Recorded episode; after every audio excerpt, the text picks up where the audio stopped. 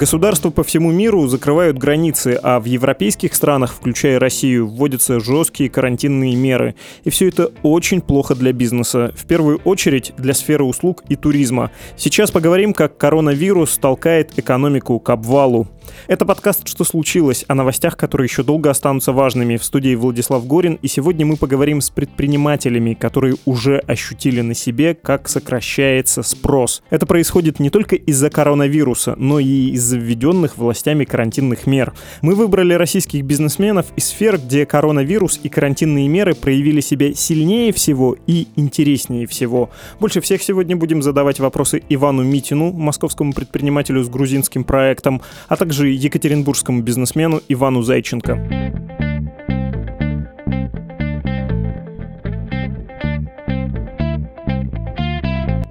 Иван Митин с нами на связи. Это предприниматель, основатель сети антикафе «Циферблат», один из основателей загородного отеля «Болотов Дача», а также автор нового проекта «Шато Шапито». Это такой тематический сказочный парк в Грузии. Здравствуйте, Иван. Всем привет.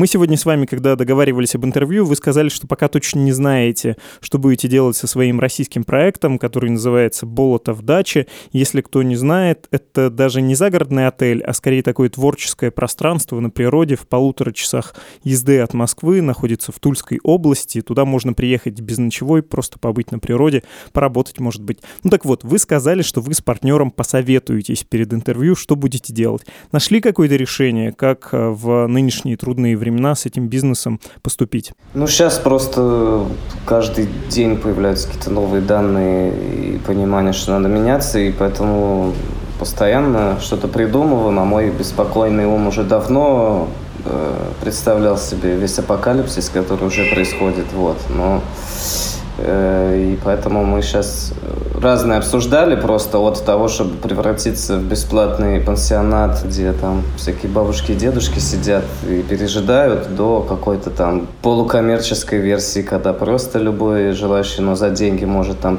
типа приехать на пересидку. Вот, а мы там как-то тоже команда, которая его ну, не обслуживает, которая вместе с ним это все, все переживает, она как бы там тоже сидит, никуда не выходит, таким образом обеспечивая безопасность всех. В общем, мы сейчас это все вот в каком процессе принятия решения о том, в какой формат переформатироваться. Но предполагаю, что реальность она будет каждый день примерно эти планы менять.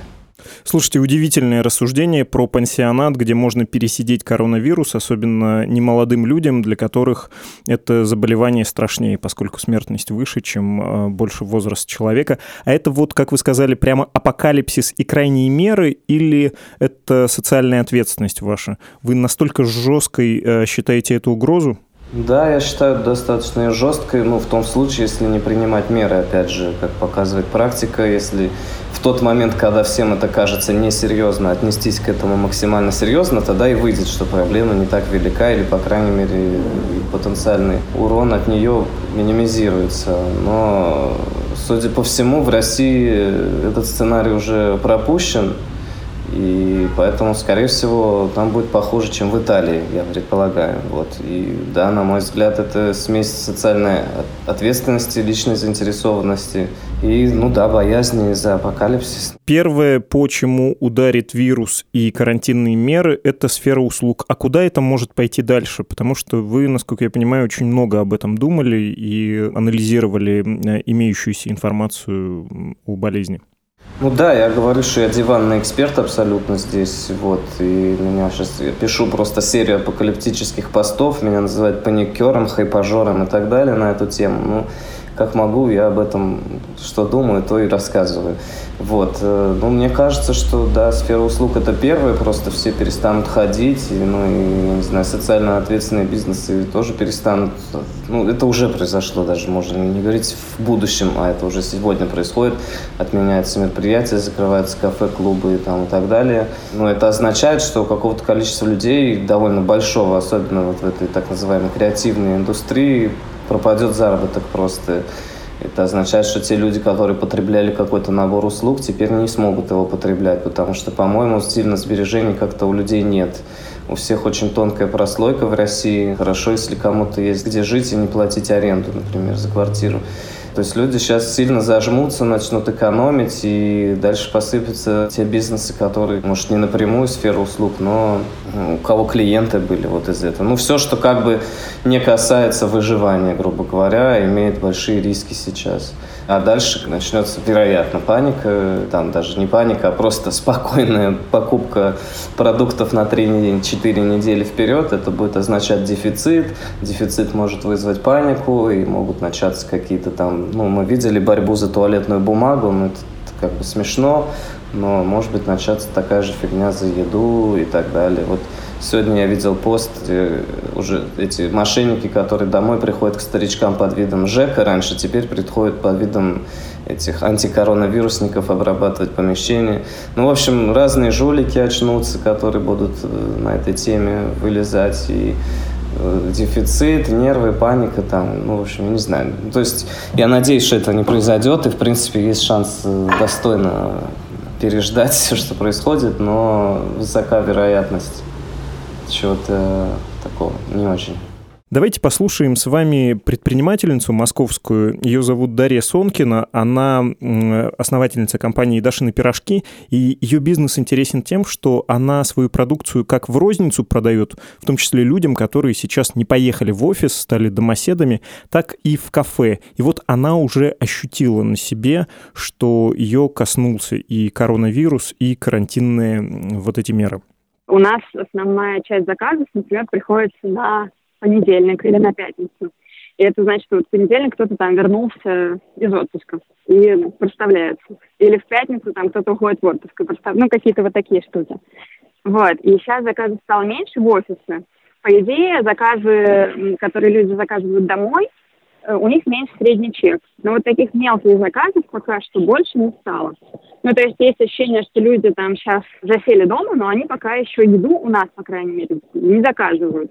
Как дальше будет, посмотрим, я не знаю. Если вдруг получится так, но я очень надеюсь, что до этого не дойдет. Так что очень сильная и очень высокая скорость заражения людей, да, и мы понимаем, что это опасно там и для наших сотрудников, да, например, которые ездят в метро условно, да, и для курьеров, которые, например, контактируют с э, клиентами, которые ну, теоретически могут болеть, и для клиентов. Ну, в общем, как бы для всех со всех сторон опасно, и мы ничего вообще не можем с этим сделать. Ну, то есть мы там своей работой, допустим, подвергаем риску всех э, участников этой работы, то, конечно, мы закроемся. Вот. Ну, вопрос, откроется мы после этого или нет, он достаточно большой, потому что у бизнеса, да, есть много разных обязательств, обязательства по аренде, по выплатам поставщикам и так далее.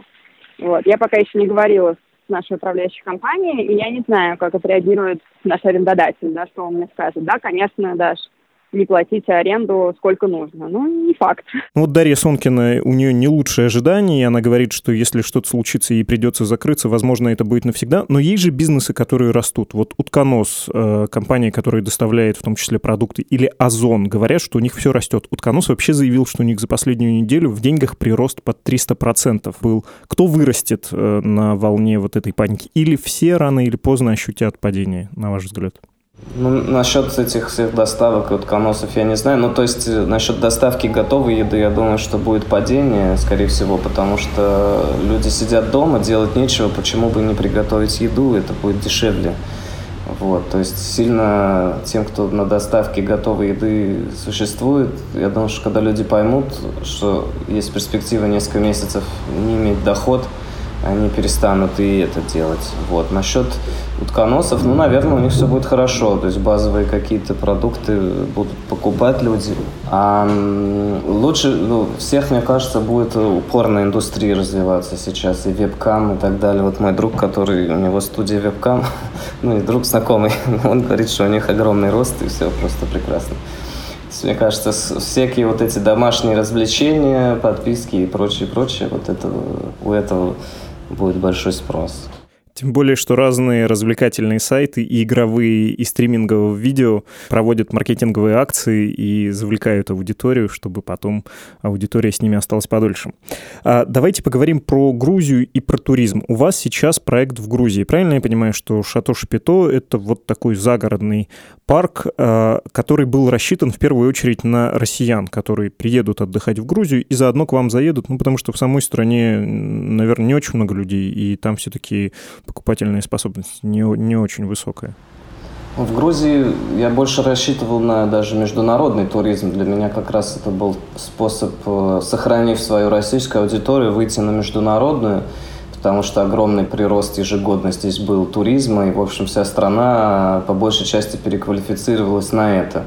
Такая вариант Швейцарии, только новый, и, там, более дикий и поэтому привлекательный. Вот. И, ну да, и российская аудитория тоже. Это такое что-то типа Burning Man, который бы существовал круглый год. То есть такое место, которое все делают, кто туда приезжает, и вот все в таком духе. Ну, сейчас здесь все, сюда больше нельзя приехать, в Грузию. Ну, только граждане могут приехать, как правило, попав в карантин. И это уже какое-то время давно длится, и, постепенно это происходило. То есть сюда перестали приезжать, а те, кто здесь оказывался, они, как правило, отсюда уезжали. Поэтому сейчас очень мало туристов, и ну, абсолютно бессмысленно было бы рассчитывать на происходящее. Собственно, я понял, что это неизбежно. Честно говоря, еще в январе, когда написал такую полушутку пост о том, что приезжайте, вот давайте сделаем постапокалиптическое сообщество закрытое, построим стены, будем там сидеть, пережидать зомби-апокалипсис. Кто-то даже так ему повеселил этот пост, что он решил инвестировать в проект. Вот. Ну, потом как-то там новости то исчезали, то появлялись. Я не то чтобы прям готовился и ходил как безумный по городу и кричал «Люди, образуйтесь!» Я тоже надеялся, что все это как-то исчезнет, рассосется, но нет. Ну и, собственно, когда началась вот эта вот вся история с Италией, мне уже стало понятно, что нам надо план «Б» готовить, и никакого открытия в апреле туристического у нас уже не будет. И, ну, я стал озвучивать это команде, друзьям, и все на меня смотрели еще там две недели назад, как на психа, типа, чувак, ну что ты придумал? Видимо, ну, такое полуволонтерское у нас будет комьюнити, вот, я уже сказал команде, что мы переквалифицируемся в ферму. То есть, ну, план такой, что человек приезжает, мы ему строим домик маленький, у нас для этого все есть. Там 3-4 дня он участвует в построении хижинки себе. И дальше мы это, строим дальше домики и выращиваем еду, которую сами же и будем есть. Потому что даже если представим, что через два месяца сюда опять приедут туристы, что маловероятно, конечно, то есть, если представим, что разрешат перемещение, я думаю, что денег ни у кого на это не будет в ближайшее время, и лучше пожить натуральным хозяйством. Ну, тем более, что проблемы, видимо, будут у авиакомпаний. Давайте послушаем Романа Гусарова. Это эксперт Комитета по транспорту Госдумы и главный редактор авиа.ру, такого сайта об авиации. У него тоже довольно пессимистичные настроения. Ну, конечно же, российские авиакомпании несут убытки, убытки эти колоссальные. Здесь надо начать с того, что сейчас зимний, по сути, период, то есть период низкой навигации, тот период, когда россияне мало летают, это не период отпусков, люди в основном работают, и авиакомпании традиционно в этот период несут убытки. То есть февраль это самое вот дно этого низкого сезона. Соответственно, сейчас, э, вот весной обычно, начинаются продажи на весенне-летний сезон. Однако вместо этих продаж, во-первых, и самих продаж нет, люди не приобретают туры, люди не покупают билеты на июнь, июль, август, как это обычно происходит уже в марте. То есть авиакомпания не получает денег от будущих продаж, мало этого, им еще и нужно вернуть деньги за уже проданные билеты и за закрытие множества направлений. И в первую очередь прибыльных э, европейских маршрутов. Э, а у нас традиционно европейские маршруты, они приносят авиакомпаниям прибыль, а внутрироссийские они приносят убытки. И, как говорится, субсидируются за счет международных направлений. И сейчас вот эти прибыльные направления, они закрываются. Еще надо вернуть деньги. Авиакомпании закредитованы. Они и так э, ведут низкомаржинальный бизнес, либо э, убытки Э, получают и по итогам 2018 года, и по итогам 2019 года будут у многих убытки. То есть, а сейчас это просто колоссальные убытки. То есть время, когда авиакомпании вот зарабатывают деньги летний сезон, он, по сути, уже по факту провален. Вывод Романа Гусарова уже сейчас, 2020 год для авиарынка провален. И компании, которые на нем работают в России, они уже могут э, считаться разоренными, если им, конечно, не придет на помощь государству. Иван, давайте про ваши проекты и вот про нынешнюю реальность, в которой туристическая отрасль, по сути, взяла и исчезла. Вы в этой связи не хотите в Россию вернуться и здесь э, затеять какой-то проект, размножить, может быть, ту же болотов дачу, тиражировать? Да мне кажется, сейчас уже не до размножения, сейчас надо просто уже сидеть и как бы планировать, чтобы на еду оставалось в то время, пока все это длится. Вот, то есть я не думаю, что мы найдем деньги. Как мы сейчас технически поедем куда-то, это же уже небезопасно будет. Я думаю, через неделю уже никто между областями перемещаться не будет в России. Поэтому это просто, мне кажется, невозможно физически при всем желании будет открыть второй болтов дачу. Ну, у Болтов дачи есть команда, они справятся, я на связи, я уже в Грузии остался, и, честно говоря, меня немножко пугает э, возможный сценарий социальный потрясений в России, и учитывая, что у меня маленький ребенок и жена, я бы предпочел там, где поспокойнее. Вот я сейчас в Грузии нахожусь, и они сильно раньше стали предпринимать меры. Ну и страна поменьше, и плюс я здесь все-таки уже подготовился к тому, чтобы эвакуироваться совсем из города. А про социальные потрясения это то, о чем вы говорили. Если паника будет, будут раскупать продукты, будет дефицит. Или вы еще каких-то социальных потрясений ждете в России? Ну, если предположить, что у нас будет сценарий, как в Италии, или хуже, то люди начнут искать виноватого. У нас как бы ну, такое поляризованное общество, и, и внутри себя каждый человек поляризован. Сегодня одно, а завтра принципиально противоположно. То есть люди долго не осознают, что проблема существует. Это означает, что когда они осознают, это будет э, та самая паника, в которой меня обвиняют что я ее сею. То есть, мне кажется, чем раньше человек поймет, что реально происходит, тем он будет психологически адекватнее в момент, когда, собственно, жесть настанет. Вот. И когда она настанет, то там не креативный класс, не оппозиция, а это так называемые народные массы начнут бурление, типа, кто в этом всем виноват, почему это все так происходит, почему наши там все умирают, почему мы вынуждены выбирать, кого лечить, а кого оставлять умирать, и там, почему система здравоохранения в том состоянии, в котором она есть. Ну, короче, могут начаться вот такие вот всякие дела, и там какая-нибудь пугачевщина и все такое. Вот, я надеюсь, что этого не произойдет. Вот, но ну, у меня есть опасения, что в случае, если вирус сильно запущен в России и распространяется давно, потому что первый случай проникновения его в Россию был зафиксирован за 15 дней до Италии. Вот, и, ну, мне не верится, что в России всего 93 случая, там, а вчера это было еще 63. Вот, я думаю, что сильно больше. И, ну, и как бы мы не замечаем из-за большого размера страны, э, и поэтому как бы проблема не концентрируется в одном конкретном госпитале, скажем. Но это сейчас хорошо, типа, можно не замечать, а когда вот это вот критическое количество больных наступит, его точно так же будет сложно локализовать и решить эту проблему, потому что она слишком будет распространена на эту огромную территорию. Вот. Ну и да, я, я боюсь, что непонятно, что начнется, и вот. Напугали, Иван. Спасибо вам за этот разговор.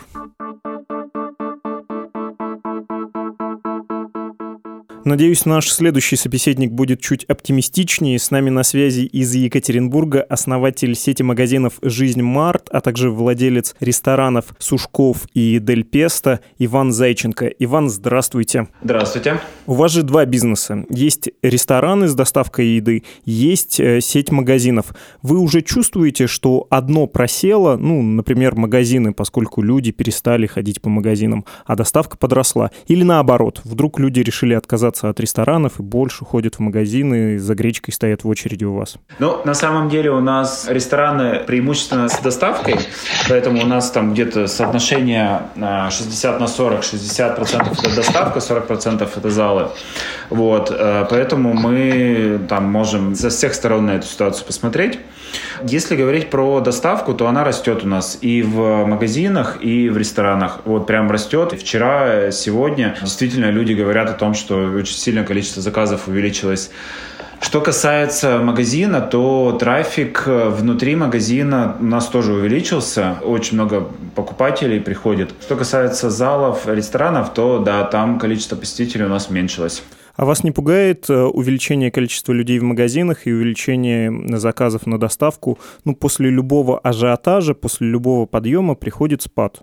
Вообще меня, да, мне, наверное, эта больше ситуация расстраивает, нежели радует, потому что мне бы, ну так, если подумать, я бы, наверное, бы спокойно бы дальше работал в прежнем режиме, вот, нежели сейчас я вижу просто, что люди, большинство идут, покупают совершенно ненужные себе вещи, вот, при том, то, что большинство сетей, я сейчас вижу, как они повысили свои цены, и, по сути дела, люди сейчас за раздутые цены покупают ненужные себе вещи, и в итоге получится так, что они потратят там большую часть своего бюджета. В итоге если э, ситуация с коронавирусом улучшится и вроде все придет в свое русло, то у людей все равно будет достаточно мало денег э, и какой-то спад нас в дальнейшем ждет. Ну вот такое мое ощущение, по крайней мере. Ну а если, конечно, ситуация будет дальше с коронавирусом ухудшаться, то мы, наверное, этого даже и не заметим, потому что проблемы будут совершенно другие и гораздо более сложные. А вы вообще думаете, что хуже будет или что лучше будет? Э, я имею в виду карантинную ситуацию, ситуацию с заражением. Я очень надеюсь на то, что а, в регионах такой острой ситуации, как, например, там в Испании, в Китае или в Италии, наверное, все-таки не дойдет. Вот. Хотя в Москве, не знаю, не уверен. Вот. Но я очень, конечно, надеюсь, что регионов эта участь Испании минует. У вас есть отличная история про антисептик, который вы продавали в своем магазине, и потом увидели, сколько это стоит в больших э, сетях продуктовых, э, в большом ритейле. Можете рассказать эту историю? Мы просто завели антисептик вообще без задней мысли, просто потому что это такая позиция, которая должна быть, в принципе, в продуктовом магазине. Вот, и я буквально сегодня, ну, вчера, э, смотрю пустое, ну, полка пустая. Я говорю, ребята, а что случилось? Почему полка пустая? Вроде как бы вы заполните. Они говорят, мы пять минут назад пополняли уже, у нас она уже была пустой. Э, я говорю, ну, положите еще. Они положили, и потом возвращ... выхожу из кабинета и вижу, что снова пустая полка. Я говорю, что происходит? Они говорят, ну вот все раскупают вообще в миг. И тогда я вот начал вот на это обращать внимание. Ну а потом дальше я ради интереса просто сходил в соседний магазин буквально через дорогу и смотрю, что там ценник просто там на, на 50, по-моему, процентов выше, чем у нас в магазине. При том, то, что крупные сети явно закупают гораздо дешевле этот антисептик, нежели закупаем мы его с нашими небольшими объемами. Вот поэтому мне стало удивительно и интересно, сколько же они там на нем зарабатывают. Я думаю, что хороший процент, там хорошая маржа у них. А вы-то почему не зарабатываете? Ну, это нормально. Большой спрос, выше цена. Ну, мне кажется, что это неправильно, потому что я вижу там бабушек, которые покупают по 30 баночек этого антисептика, вот, но наживаться на этом, мне как-то кажется, не совсем прилично. Не та история. Я бы, я бы, как бы, если бы это была какая-то долгосрочная возможность повышения маржинальности, какая-то она правильная, то я бы, наверное, бы ей воспользовался, но просто взвинтить цены, когда людям это надо, мне кажется, не, не совсем правильная политика по отношению к покупателям. Правильно ли будет сказать, подводя такой небольшой итог нашего разговора, что в Екатеринбурге пока все-таки минимально ощущаются и карантинные меры, и вот это настроение, связанное с вирусом. Ну и кроме того, вы думаете, что обойдет стороной а, провинцию? Если кто и пострадает, то столица. Ну, я искренне на это надеюсь. Слухи разные ходят, то есть говорят, что у нас вот в 40-й инфекционной больнице там уже куча народу с коронавирусом лежит, но тут вышло разъяснение разъяснение, что это куча людей с подозрением на коронавирус, то есть на самом деле не подтвержденный диагноз. Вот, это просто туда кладут всех, кто какое-то время назад вернулся из э, Европы и мог иметь контакты. Поэтому слухи совершенно разные, но я искренне надеюсь все-таки на, на положительный исход, что мы не подвергнемся тех запретов, которые, за которыми там сейчас вот в Испании или в Италии прям страшно смотреть. Я прям не представляю, что там происходит с малым бизнесом, но это убивает просто на корню любую возможность вести бизнес. Малый бизнес не может э, выдержать э, какое-либо время, не работая. То есть запрет на деятельность, он погубит просто абсолютно точно большинство компаний небольших. А у вас есть план план Б? Ну, во-первых, на случай ужесточения карантина, а во-вторых, на случай, если кризис будет разрастаться, сначала сфера услуг затронет, а потом все остальные индустрии, и просто у людей будет мало денег. У вас же еще магазины, это «Жизнь Март», они, это же не просто супермаркеты, у вас там еда похитрее, посвежее, а, подороже. Такой аналог вкусвилла, да, наверное, если на московские деньги.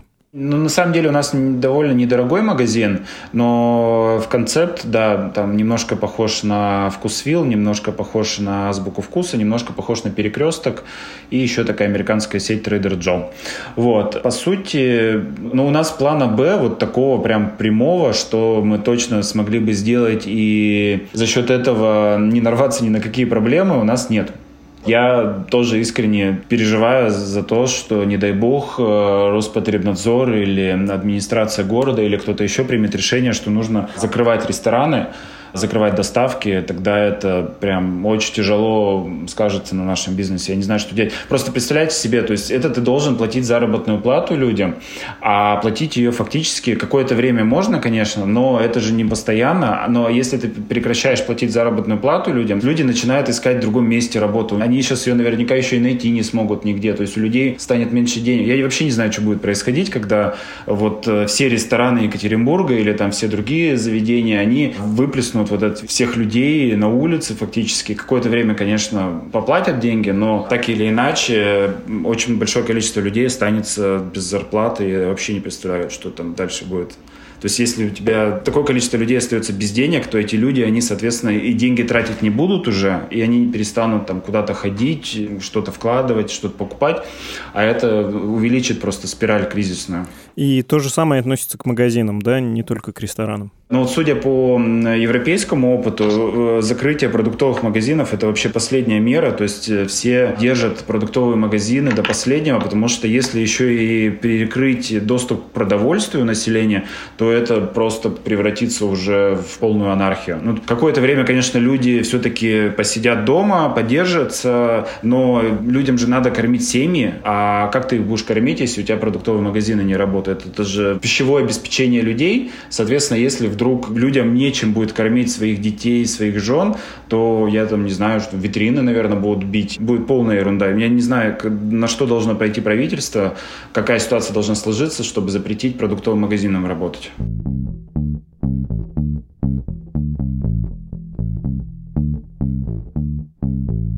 Если обобщать только что услышанное и прочитанное в последние дни, можно сказать, что с экономикой из-за карантина и из-за пандемии происходит следующее. Ну, во-первых, снизились цены на нефть, а от них очень зависит российская экономика. Это снижение, в свою очередь, связано с замедлением мировой экономики, а замедление произошло как раз из-за коронавируса. Кроме того, в России тоже, как и во всех странах, действует карантин. В Россию, как и в другие страны, тоже пришел вирус, и это сказывается на потребительском поведении. Одному из ученых-экономистов, с которыми я говорил в последние дни, я задал такой вопрос. Если пандемия коронавируса не будет остановлена очень быстро, то какими будут ее последствия? Каким будет экономический кризис, который начался из-за этой пандемии?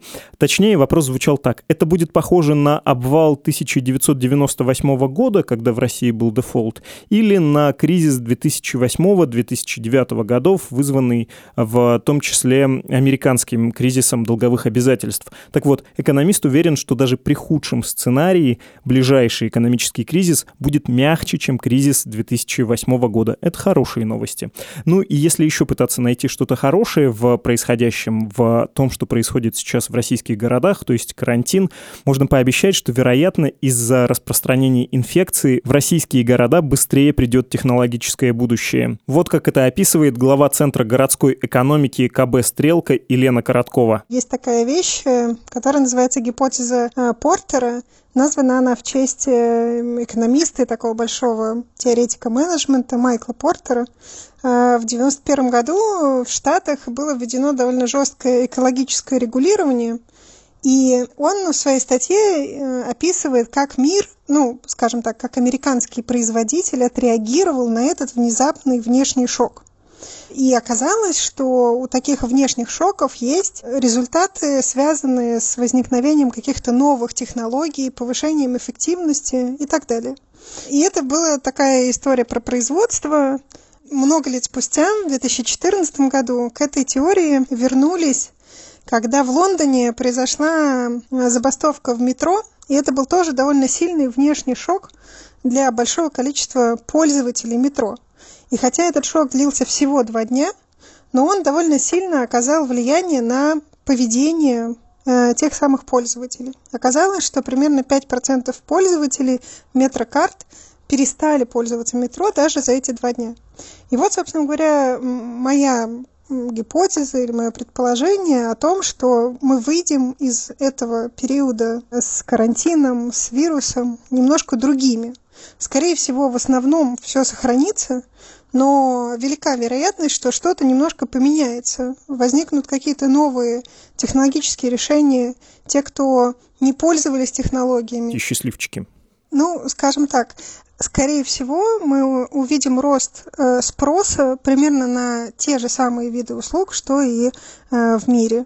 Это сервисы удаленной связи. Мы вот, собственно говоря, с вами сейчас тоже общаемся по скайпу, а не я к вам не приехала в студию, а мы спокойно пользуемся онлайн-связью. И такого типа услуги, скорее всего, увидят повышенный спрос спрос на доставку еды, на доставку продуктов, на какие-то развлечения онлайн и так далее. Это сервисы по там, занятию спортом дома, доставка, развлечения, стриминг, кино, удаленная работа, удаленная учеба. Я не думаю, что здесь вот у России есть какой-то особый, знаете, спрос. Я думаю, что мы вполне в этом смысле ну, можем ориентироваться и уже, скорее всего, повторяем, скажем так, соответствуем, идем в ногу вместе со всем миром, который тоже постепенно уходит вот так на карантин. Это был ежедневный подкаст «Что случилось?» о новостях, которые еще долго останутся важными. Советуем послушать вам и другие наши выпуски, например, о том, как пандемия коронавируса скажется на летнем отдыхе россиян в этом году, или о Дарье Бесединой, депутате Московской городской думы в провокационной футболке «Обнулись». Подписывайтесь на нас, мы есть на всех основных подкаст-платформах, включая Apple Podcasts, Google Podcasts, Spotify, CastBox и Яндекс Музыку. Если хотите, чтобы мы позвали кого-то в гости или просто хотите предложить предложить редакции тему, пишите на адрес подкаст собака и в Телеграм Медуза loves you. До свидания.